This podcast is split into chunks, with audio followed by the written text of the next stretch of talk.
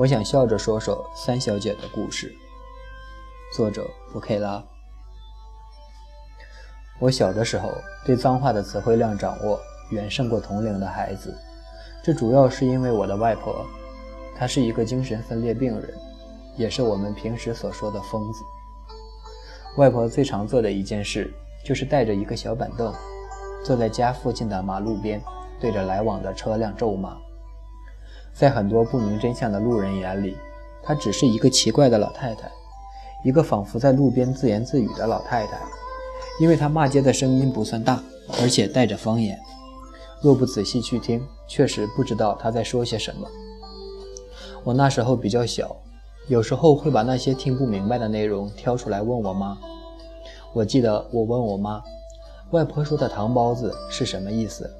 我妈说：“不是糖包子。”是糖炮子字，就是挨枪子儿的意思。我问我妈什么叫狗日的，我妈说就是说这个人很讨厌，就像狗，像当年侵华的日本人一样。我又问我妈那什么叫骚婊子呢？然后我妈就发火了，她说你问那么多干嘛？以后这种话一个字儿都不准说。我后来一直觉得我骨子里勤学好问的品质，很可能就是那次被她摧毁的。虽然我妈坚持认为这种优秀的品质我从来都没有过。外婆年轻时家里很有钱，她是她生活的那个小镇里最富裕人家的三小姐。外婆的父亲应该是一个比较新潮的人，因为我外婆读的不是乡间的私塾，而是洋学堂。我妈说，我外婆还是小镇里第一个坐着小轿车出嫁的姑娘。我想象过这个画面，我觉得那应该是我外婆一生中最风光的时刻。那一年，我外婆还留着披肩的长发，坐在老式的汽车里，从完全不知道汽车为何物的人群里开过。我甚至可以想象到那些围观镇民充满羡慕、嫉妒的议论声。江家三小姐的婚礼注定在当地是一场最吸引眼球的盛事。外婆清醒的时候。我和他聊过他家当年的财产。我问他：“外婆，听说你家当时开了不少家商店，什么绸缎庄、干货店什么的，还有很多很多的田产，是不是真的？”外婆当时白了我一眼，然后没好气地说：“这关你什么事？”我知道这不是关我什么事情，因为那些在解放初期就被政府充公、被贫下中农瓜分的地主阶级财产，是不可能和我再有什么关联了。但我还是觉得我有责任为自己感慨一下，造化弄人。我原本应该是一个含着金钥匙出生，公众上、公众嘴上瞧不起，心里很羡慕的富富三代。我原本还应该是一个时常会无比幽怨的思考，为那些成天纠缠我的美女们到底是爱我的人，还是爱我的钱这样的问题而纠结，万分痛苦的高富帅。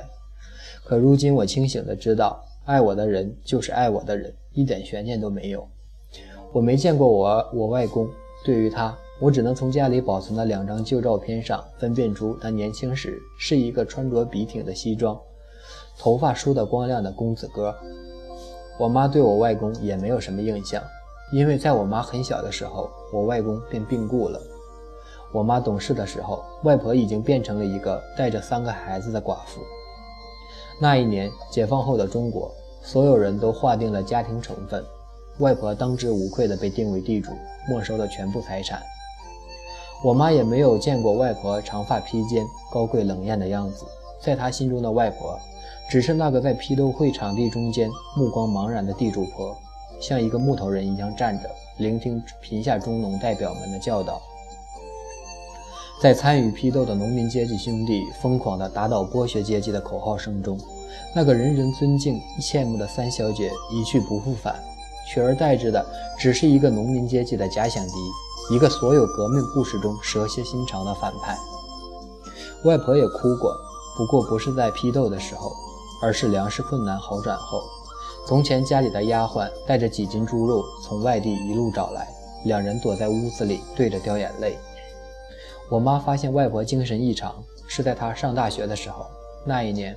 外婆原本已经在省城住了几年，但国家的政策有了变化，进了城市的地主分子全部被赶回了农村。外婆走的时候，我妈哭了，因为她知道外婆未来的日子不好过，国家的经济陷入困境，阶级矛盾无疑是民怨最好的泄愤口。外婆成了一个糖炮子子。有时候外婆也会进城来看看我妈和我舅，只能见没，只是见面，只能偷偷摸摸。因为我妈为外婆回乡掉眼泪的事情被同学举报到了学校，我妈因此在年级的大会上做检讨，检讨自己和剥削阶级划不清界限的恶劣行径。在学校里，我妈原本就是异类，在整个年级中只有两个出生在地主家庭的学生，我妈属于降级录取的考生，和我妈成绩差不多的同学都上了名校，而我妈只能上普通的本科。我妈知道自己的录取来之不易。自然在政治上不敢走错一步。外婆开始频繁的自言自语，有时候，我妈和外婆走在街头的时候，外婆也会旁若无人的说话，就好像一直和空气中站着一个隐身隐身人说话一样。外婆说：“不是这样的。”外婆说：“我没做过。”外婆说：“我没有。”然后不停的重复，再重复。外婆那些自言自语，我也听过。只是我从来没想到，这些对白存在的时间已经那么久了。我后来才知道，原来在外婆的心里，旁边真的有一个人，他看不见摸不着，纠缠着外婆未来的几十年。我妈后来替我补足了这段对话，完整的对话应该是这样的：那个人说：“你是欺压农民的恶霸地主。”外婆说：“不是这样的。”那个人说。老实交代，你对工农阶级欠下的血债。外婆说：“我没做过。”那个人说：“你天天妄想着对我们秋后算账吧。”外婆说：“我没有。”外婆被同村里的军属打成脑溢血的那一年，文革已经结束三年了，只是残留在人心中的观念并没有消散。那几年政治环境变得宽松，我妈原以为日子会越变越好的。只是因为国家实行的户籍制度，外婆没法离开村里去儿女身边。我妈一直不知道外婆怎么会惹上了军属。平日里，外婆和这些村子村子里政治待遇最高的人是没有交集的。外婆在医院里面躺了五十六天，期间打人的军属来过医院一次。他指着我外婆，对着医生们喊：“他是地主，他是地主，你们怎么给地主看病？”外婆恢复意识后，人却瘫痪了。在之后的几年，外婆只能躺在床上过日子。外婆就这样回到城里，只是因为她户口还在乡下，没有粮票，所以必须吃高价粮。原本按政策，没有生活自理能力的老人是可以把户口迁到子女身边。户口的申请送去市公安局很久也没有见着落。眼见一批又一批的名单通过，始终没有他的名字。我妈去市公安局跑了很多次，按照办理户籍工作的工作人员要求开了很多证明，当然这些证明实际上是没有用的。等到那一年最后一批的名单发出，还是没有外婆名字的时候，我爸妈急了，又跑去公安公安局里查询。公安局里的工作人员指着外婆住院证明对我妈说：“你这证明是随便去医院开过来的吧？你自己不就是医生吗？”搞这种假证明最容易了。另一个中年的男警察说：“你这种情况不合规定，我给你办了，别人还以为我们之间有什么不清不楚的关系。”我爸妈那天红了。后来公安局分别打了单单电话去他们单位，公安局的人说：“这个地主家的女儿和女婿太猖狂了，大闹我们公安局。”我后来问我爸妈：“那天你们都干了什么？”我妈说：“其实我也没有干什么，就是那些人平时见过了来办事的都点头哈腰、递烟倒水的，遇见我们讲道理的就不习惯了。”我爸说：“我是没干什么，就是你妈吼了警察，叫他说话放尊重点。”我妈白了我爸一眼说：“明明是你拉着我们说我们造假的女警察，让他去我们家看躺在床上的病人，你还在办公室里拍了他们桌子。”然后我爸我妈就互相揭发起来，一直把我听到嘴巴张着闭不上了。我后来想，我要是警察，我肯定也打电话去你们单位。我爸妈人生中第一次也是最后一次撒泼，多少起了点作用。外婆拿到了公安局特批的名额，他们领办户口手续的那天，很多警察都特意来围观。毕竟敢于大闹警局的人还是挺稀有的。外婆躺了几年之后又能重新走路，应该和我妈的医学背景有关。只是在之后的几十年里，外婆落下了半身不遂的后遗症。等我开始记事后，我眼中的外婆便是一个走路一瘸一拐的老太太了。外婆身体好转后，精神上的疾病反而越发严重了。长期的卧床让她变得暴躁。那一年，我爸所在的研究所搬去了合肥边上的一个小岛上，家里的事情多，如果工作地方太远，就太不方便了。于是我爸便去了大学里教书。只是属于半路的调动工作，所以学校分房子的时候便没有分到教师宿舍区。我们住在学校大门附近的几间住房里。对于这套房子，虽然它下雨就漏雨，通风能力超强，不管是冬天还是夏天，屋里和屋外没有温差可言。不过我爸妈都觉得这房子分得太幸运了，因为它远离生活区，周围的邻居极少。就我外婆的情况而言，再适合不过。住我隔壁家的叔叔是部队退伍军人，我们两家共用一个院子。外婆从一开始便对他充满了敌意，他只要一出现在院子里，外婆就会骂他。邻居的叔叔也知道外婆在骂他，所以他进出门的时候速度都是极快的。每次看到他近乎漂移一般的走路，我都由衷的感慨：部队出身的人就是功底扎实呀。那时候外婆的幻觉越来越严重。所以，邻居叔叔在他的眼中身份是多变的。他有时候是美帝国主义派来的特务，有时候是国民党反动派潜伏的间谍。还有一次，外婆告诉我，邻居家的叔叔是个杀人犯，还向我详细描绘了他杀人以及藏匿尸体的全过程。我当时看着邻居家的阿姨和哥哥惨白的脸，赶快对外婆说：“你别乱说，陈叔没杀人。”过了很久之后，我回想起那天外婆的话，还是必须承认。仅从文学创作的角度来看，外婆说的那个杀人藏尸方式还是挺有创意且实用价值较高的。每隔一段时间，我爸妈都要去向邻居叔叔道个歉。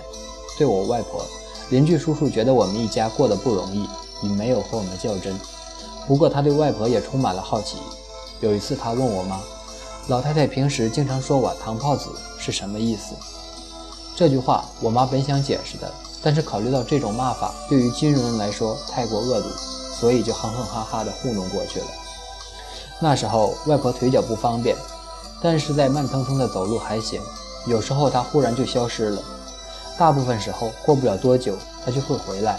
至于去过哪里，大家也不知道。有一次他消失了一整天，我爸妈快急疯了，发动了许多同事满城市的找他。外婆这次穿过了半个城市。最后饿了走不动，倒在东城区的大街上。外婆说要去国外找她儿子，然后走着走着就迷了路。其实我两个舅舅都在国内，但是外婆的想象力一向天马行空。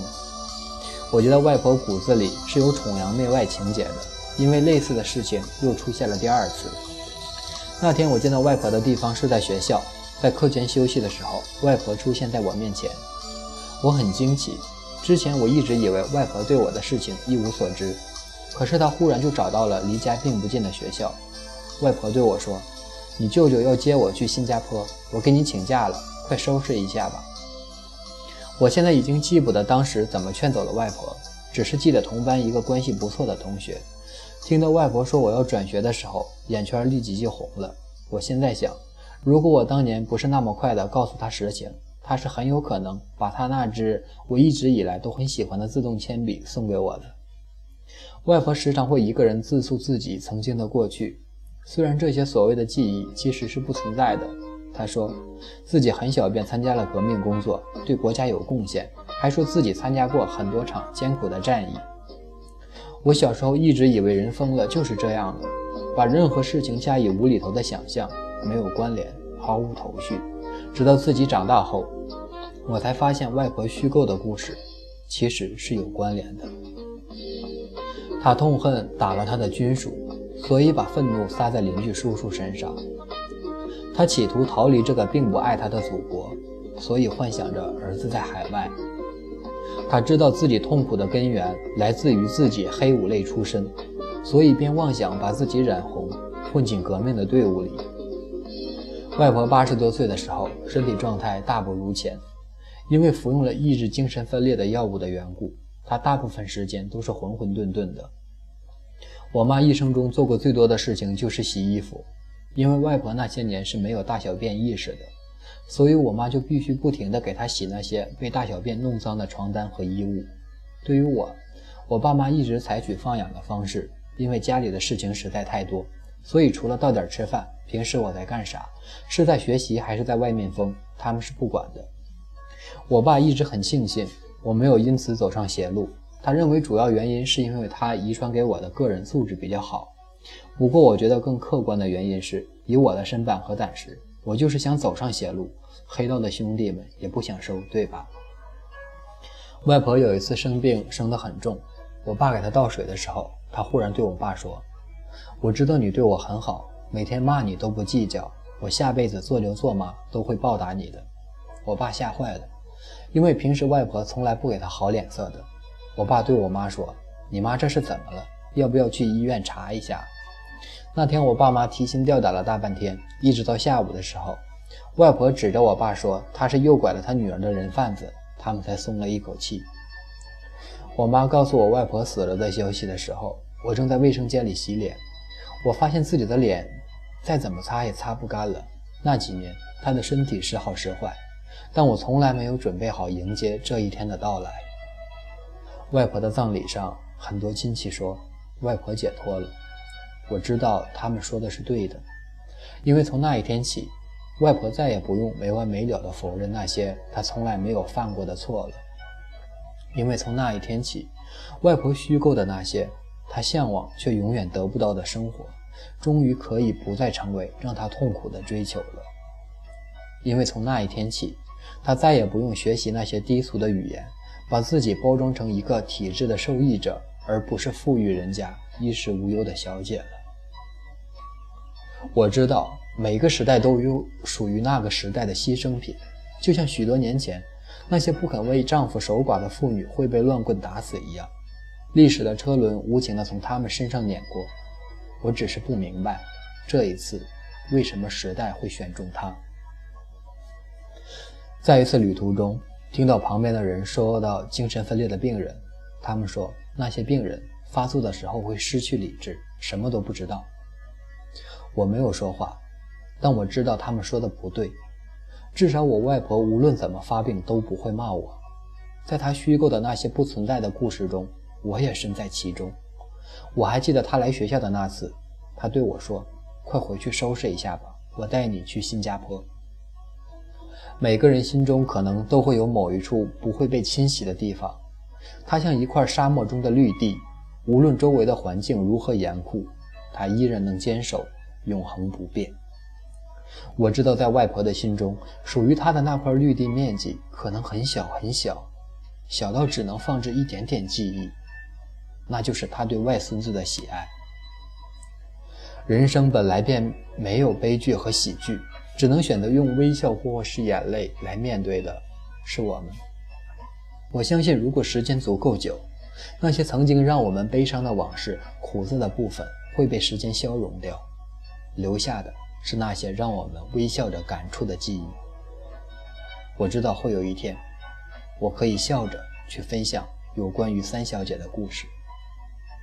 我原本以为自己可以笑着把这个故事说完的。